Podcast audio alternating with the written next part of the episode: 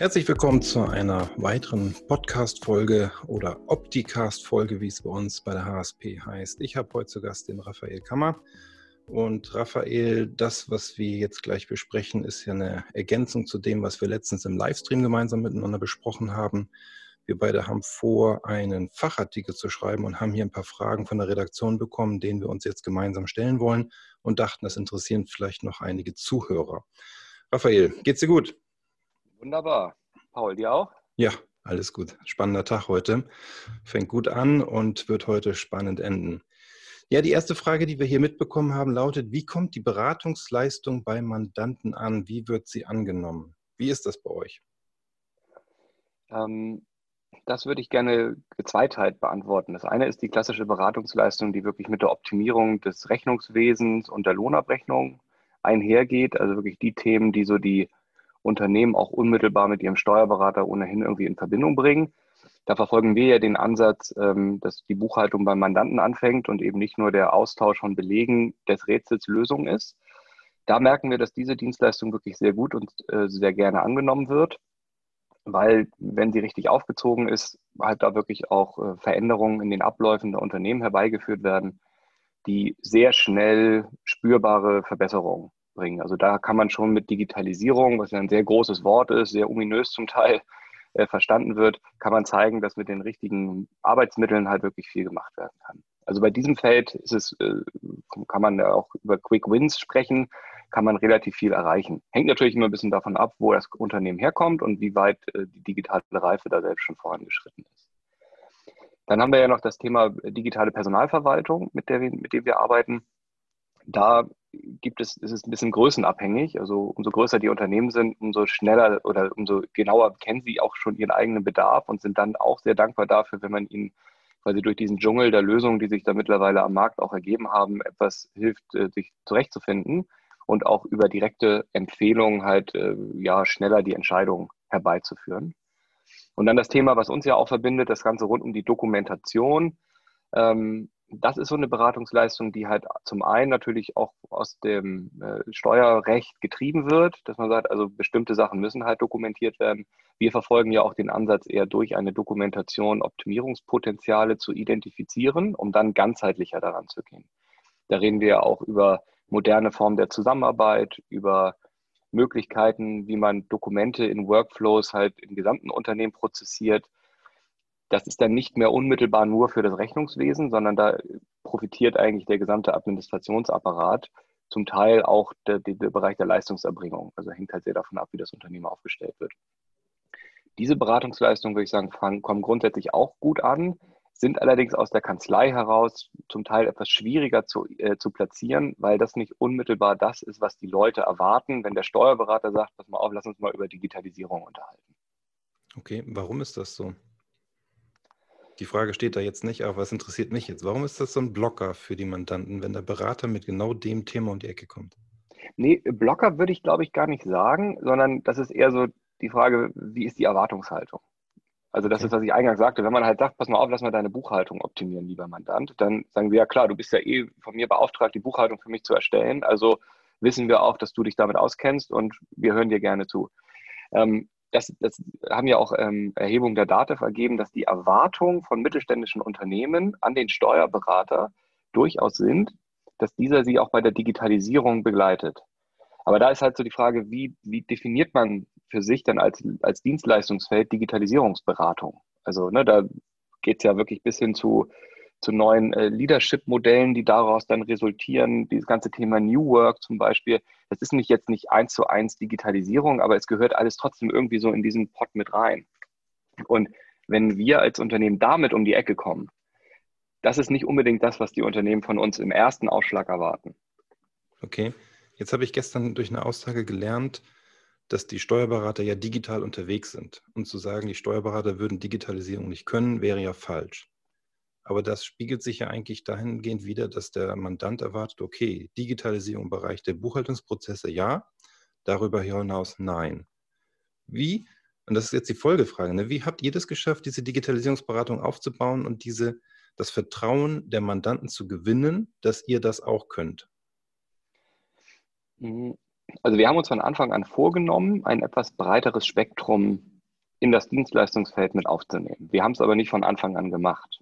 Also wir sind wirklich ganz klassisch mit den Optimierungs, einer Optimierungsberatung fürs Rechnungswesen und für die Personalverwaltung gestartet. Also das sind die Themen, wo wir gesagt haben, das ist, da kommt auch aus dem Vertrauen heraus, dass sie sagen, klar, ihr kommt aus einer Kanzlei, ihr wisst, wie das grundsätzlich funktioniert. Wir haben aber parallel dazu halt auch diese ganzen Office-Themen, beispielsweise diese ganze Microsoft-Welt mit aufgenommen, wo wir nicht, wir, wir arbeiten da nicht in den, in den Systemen und in den administrativen Tätigkeiten, sondern wir schauen uns das organisatorisch an. Und das nutzen wir tatsächlich in zum Beispiel, dass wir mit digitalen Unterschriften arbeiten. Das ist jetzt kein Microsoft-Thema, sondern da nutzen wir ein anderes Tool.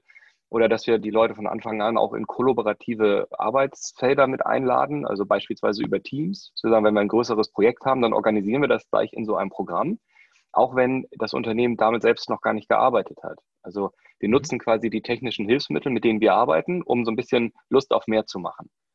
Weil ich bin davon überzeugt, dass es halt gerade im, im kleineren Mittelstand die Leute wollen nicht nur digitalisieren, der Digitalisierungswillen, sondern die wollen damit was erreichen. Und umso besser sie das selbst mal in einer Zusammenarbeit erleben können, was eigentlich das gemeinsame Arbeiten an Dokumenten, der direkte Zugriff auf Dokumente, auf einmal Dinge mit dem Smartphone machen zu können, was das eigentlich dann nachher bedeutet, dann entsteht deutlich mehr Ideen und auch ja, mehr Motivation, halt in diese Themen hinein auch zu investieren. Okay. Da ergibt sich ja eigentlich die Folgefrage daraus. Kann man erwarten als Mandant, dass ein Steuerberater gleichzeitig ein IT-Spezialist ist oder geht das auch ohne IT-Know-how? Ja, auch da ist die Frage, was genau ist IT? Also wir haben es für uns so gelöst, dass wir nicht, also wir bieten keine direkte Beratung selber an, wenn es um IT-Infrastruktur geht. Also bei uns kannst du keinen Laptop kaufen, wir richten ihn dir auch nicht ein. Ähm, wir kümmern uns auch nicht um irgendwelche Security-Features, die man braucht oder Firewall-Konfiguration und, und, und.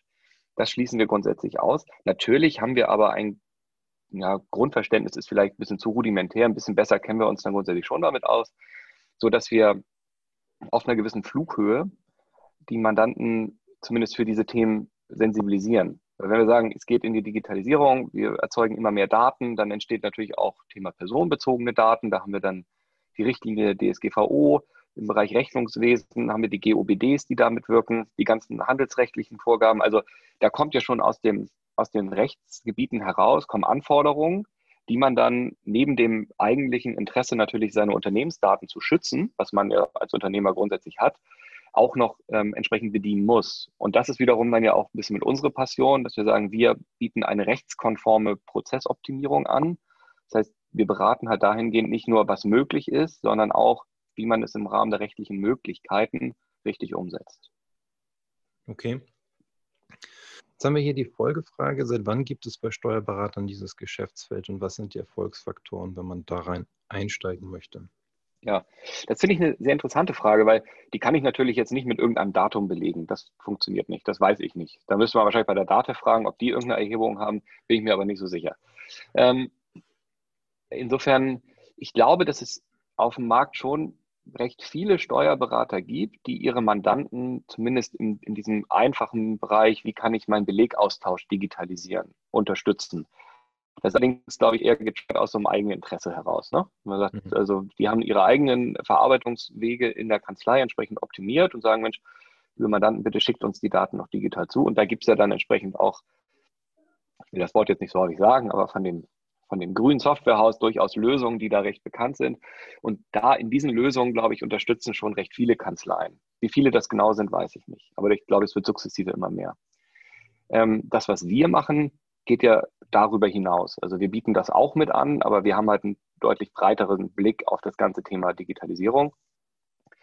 Ähm, da, also ich kann keine absolute Zahl nennen. Ich sehe allerdings, dass es da verschiedene Ansätze bei Kanzleien gibt wir haben es ja bewusst in eine eigene Gesellschaft gepackt und ausgegliedert, weil wir dadurch halt auch erreichen wollen, dass wir mit Unternehmen zusammenarbeiten können, die nicht Mandant bei der Kanzlei sind, an der wir angebunden sind. Mhm. Das machen wir dann auch ganz offen, sagen auch, also wir, wir gehen jetzt nicht los und werben irgendwie die Mandanten ab, weil der Steuerberater häufig in unseren Projekten eine sehr wichtige Rolle spielt. Weil nur die Prozesse im Unternehmen zu digitalisieren, okay, aber natürlich die Potenziale entstehen ja, wenn es ganzheitlich auch dann genutzt wird. Ja. Andere Häuser bauen das dann halt mit rein. Da guckt man in das Leistungsspektrum Buchhaltung und dann steht dann halt auch Digitalisierung der Buchhaltung. da ist dann Ausschnitte unseres Leistungsportfolios finden sich dann dort auch wieder. Mhm. Genau. Verstehe. So, und jetzt hast du ja schon so ein bisschen die Frage mit beantwortet, wie viele Steuerberaterkanzleien bieten Digitalisierungsberatung an? Ähm, eine steigende Anzahl an Kanzleien, würde ich sagen, sind das, die immer mehr dieses Thema, weiß nicht, ob sie es für sich entdecken oder ob es einfach eine logische Konsequenz der Sachverhalte ist, dass Themen über Automation und über ähm, ja, künstliche Intelligenz künftig mehr und mehr automatisiert laufen werden. Und man einfach sagt, okay, das möchte ich mit begleiten, statt einfach nur zuzuschauen, wie meine Grundtätigkeit in der Kanzlei nach und nach wegfallen, oder? Genau, letzteres sollte ja jetzt mal aus der rein kaufmännischen Betrachtung durchaus auch ein, äh, ein, ein, ein, Motivationsfaktor sein. Ach, da kommt, man hört ja häufig, wenn man mit Unternehmen spricht, so, äh, was hast du oder was gefällt dir in der Zusammenarbeit mit deinem Steuerberater nicht so gut? Da wird ja häufig gesagt, naja, er berät mich nicht. Mhm. Das hängt ja viel damit zusammen, dass da kann man jetzt drüber streiten, ob jetzt die Erstellung von Buchhaltung, von Lohnabrechnung, von Jahresabschlüssen und die Besprechung solcher, ob das jetzt eine Beratungsleistung ist oder ob das eher eine Verarbeitung oder am Ende eine Deklarationsleistung ist. In den ganzen Kanzleistatistiken, wie ja diese Umsätze dann ge geführt werden, da ist ja auch wieder die DATEV mit den Erhebungen recht weit und sagt, naja, in vielen Kanzleien haben die halt bis zu 95 Prozent. Aktuellen Wert weiß ich nicht, aber ich glaube, es war mal 98. Also ich nehme an, es wird immer ein bisschen weniger ähm, Prozent der Umsätze, die halt aus Deklarationstätigkeiten her resultieren. Hm. Und ich persönlich bin davon überzeugt, dass die Automatisierung im Rechnungswesen dazu führt, dass der Wert dieser Leistung in Zukunft anders interpretiert wird. So, wie der dann bemessen wird, da haben wir ja die Steuerberatergebührenverordnung, die da noch entsprechend darauf einwirkt. Was das dann jetzt wirklich bedeutet, kann ich nicht beurteilen genau, aber meine Vermutung ist, dass umso mehr man weiß, dass das eigentlich nur Datensätze sind, die von einem System ins nächste überspielt werden und dann automatisiert verarbeitet werden, da kann ich mir gut vorstellen, dass es in Schwierigkeit in Zukunft dann schwierig sein wird, einfach einen entsprechenden Preis, wie er heute noch mit der wirklichen Handarbeit verbunden ist, dann am Markt weiter durchzusetzen. Also glaube ich, ist man als Kanzlei gut beraten, sich heute schon damit zu beschäftigen und zu überlegen, was kann man denn dann zusätzlich mit diesen Daten eigentlich machen, mit den Informationen. Ja. Und der eine Weg geht halt hin, betriebswirtschaftlich beraten, komplexere rechtliche Beratungen in der Gestaltung und sowas vielleicht zu entwickeln. Oder man setzt halt ein bisschen weiter vorne an und sagt, naja, wir wollen auch dabei begleiten, überhaupt diesen Erfolg im Rechnungswesen und in der Administration, in der Automatisierung erst dabei zu führen. Ja. Jetzt kannst du dich ja nicht über Langeweile beklagen, hast du mir vorhin erzählt im Intro, ähm, als wir uns ein bisschen vorbesprochen haben. Das heißt, der Erfolg ist ja grundsätzlich möglich, wenn ich mich darauf konzentriere. Und das ist das, was ich in vielen Kanzleien erlebe. Die Kanzleien, die sagen, das ist ein Schwerpunkt meiner Tätigkeit künftig und ich habe ein, zwei, drei Mitarbeiter, die nur das machen, dass die immer erfolgreich mit dem Thema unterwegs sind. Würdest du das mhm. so bestätigen? Also ähm, aus unserer Sicht kann ich es bestätigen. Was ich da vielleicht ergänzend mit anführen würde, ist, für das, was, was ich tue, muss man kein Steuerberater sein. Genau. Ja, ich wiederum habe natürlich einen Hintergrund und ich wollte ja Steuerberater werden, habe mich dann bewusst dagegen entschieden, weil mir halt klar war, naja, die Themen, die mich eigentlich reizen, auch in der Zukunft, haben jetzt weniger mit der, mit der Tätigkeit zu tun, ähm, die jemand machen darf, auch nur, der dann halt wirklich diesen, diesen Titel trägt. Und das, glaube ich, bringt Kanzleien halt eigentlich in, in eine spannende Ausgangssituation, in der sie bisher noch gar nicht waren, nämlich auch was das Thema Recruiting angeht. Welche Leute stelle ich eigentlich ein? Also man kann dadurch, wenn man halt sich auch in solche Geschäftsfelder begibt, kann man halt deutlich mehr über den Tellerrand hinaus gucken, weil man halt auch ganz andere Anforderungen hat. Man kommt so ja viel mehr in den Bereich der Unternehmensberatung. Ja. Also wenn mich jemand fragt, was ich mache, sage ich ja, ist Digitalisierungsberatung. Ja, was heißt das denn? Naja, unser Fokus liegt in der Prozess- und Organisationsberatung. So, der nächste Schritt, den wir nicht direkt mit bedienen, sondern eher über Partnerschaften dann machen, ist der Thema der, der technologischen Beratung, also klassische IT-Beratung. Da fällt ja einmal das ganze Feld Security, Administration, Hardware mit rein, aber halt auch das Thema der Lösung. Also unsere Vorgehensweise ist, es gibt oben eine Strategie, dann geht es in die Organisation, dann geht es in die Prozesse und dann guckt man eigentlich erst in die Tools, also die, die technologische Basis dafür. Und darüber lässt sich halt auch super Kooperationsnetzwerke entwickeln und sich einfach deutlich breiter aufstellen. Also das sind Potenziale, die da drin stecken, die auch viele Kanzleien für sich heben können. Aber das setzt natürlich ein, auch ein Umdenken voraus. Also dieses mit anderen Leuten zusammenarbeiten, sich ganz bewusst dann auch in Bereichen mal zu begeben, in denen man vielleicht noch nicht so versiert ist und wo man auch nicht unbedingt weiß, in welchem Buch ich das jetzt eigentlich nachlesen kann oder in welchem Studium ich genau für diese Tätigkeit aufge, aufgefrischt werden kann. Das hat auch so ein bisschen was mit, ja, mit ja, klarer Veränderungsbereitschaft zu tun. Mhm. Das ist ja auch der Grund, warum wir die Community vor einigen Wochen online gestellt haben, damit ihr euch mit anderen, die in dem gleichen Thema unterwegs sind, austauschen könnt. Weil man findet bei einem Mandanten eine gewisse Situation, Prozesssituation vor. Was ist jetzt das beste Tool dafür?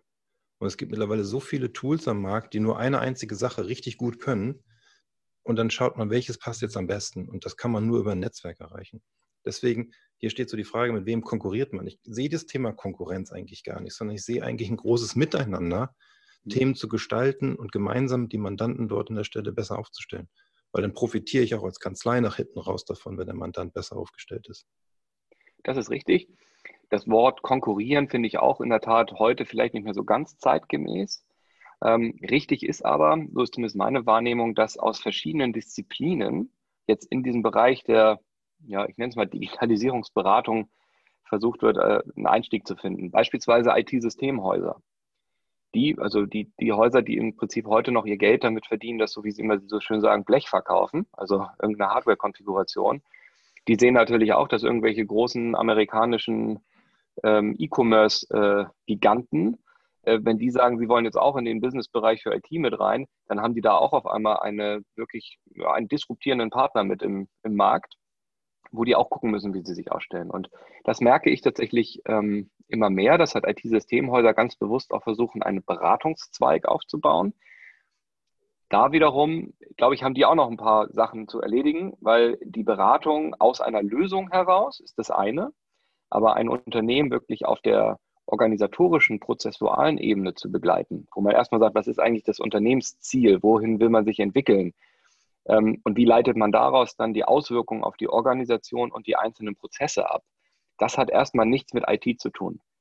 Und häufig, das ist zumindest mein Erlebnis gerade im Mittelstand, wird halt, werden halt Digitalisierungsaktivitäten aus der IT heraus gepusht und dann werden Softwarelösungen eingeführt, die dann grundsätzlich auch allen Sinn haben, aber sie sind nicht immer die richtige Lösung für das, was das Unternehmen eigentlich vorhat. Ja. Und da kommt einfach der Impuls von der falschen Seite. IT ist immer wichtig, ähm, aber ähm, nicht, nicht unbedingt für die Prozessausrichtung immer der richtige Taktgeber. Hm. Ja, also von daher auch die letzte Frage, die wir hier gestellt bekommen haben, Unternehmensberatung. Ähm, wie ist man gegenüber diesen erfolgreich? Ähm, das sind halt momentan so drei Player auf dem Markt und Unternehmensberatung machen das seit eh und je, Unternehmen helfen zu wollen, sich zu optimieren. Ähm, Steuerberater kommen jetzt in den Markt und so wie du es eben beschrieben hast, die IT-Systemhäuser auch. Aber es geht ja eigentlich um diese ganzheitliche Beratung. Ist der Prozess vom Anfang, der Kunde ruft beim Unternehmen an und will was haben, bis nach hinten raus, die Rechnung wurde gestellt und die Leistung erbracht, ist dieser Prozess optimal. Und das sehe ich genauso wie du. Das kann ich eigentlich nicht aus der Lösung heraus organisieren und be bewerten, ob der Prozess optimal ist, sondern ich muss erstmal lösungsfrei, ohne irgendein Tool im Hinterkopf zu haben, an den Prozess herangehen. Und das bringt mich zu so dem, dem letzten Punkt. Also da kann ich komplett beipflichten. Was ich spannend finde, womit ich mich gedanklich äh, und auch in, in, Literatur beschäftige, ist Frage Zukunft der Beratung. Na, alle Unternehmen wollen skalieren, Berater an sich auch gerne, aber es ist halt eben nicht so einfach. Und äh, wie gesagt, diesen, diesen Klang, diese, diese Aufteilung, die ich gerade schon beschrieben habe mit Organisation, Prozesse und Technologie, Tools, das sind Sachen, die man natürlich eigentlich auch schön in einem Angebot irgendwie vereinheitlichen kann. Wichtig ist, glaube ich, nur die Frage, was, was bedeutet dann für eine Beratung? Also ist man produktunabhängig?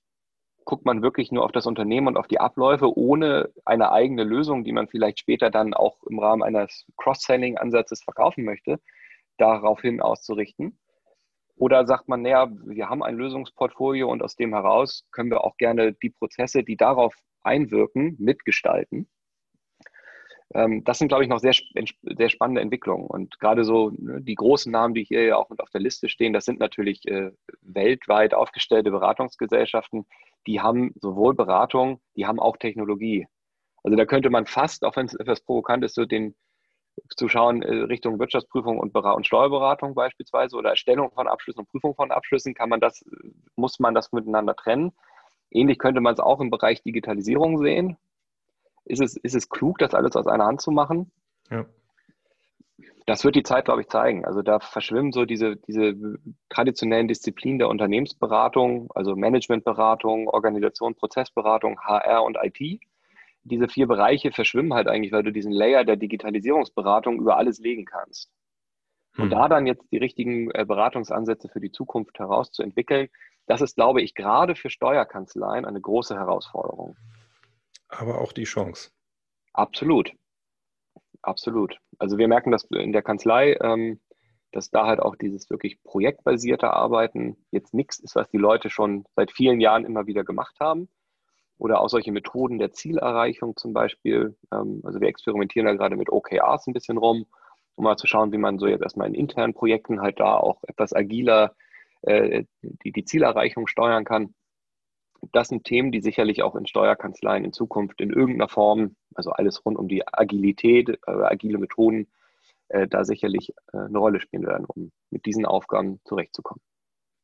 Ja, vielen Dank, Raphael, für deine, dein Feedback, wertvoll und ähm, die Impulse, die sich daraus ergeben.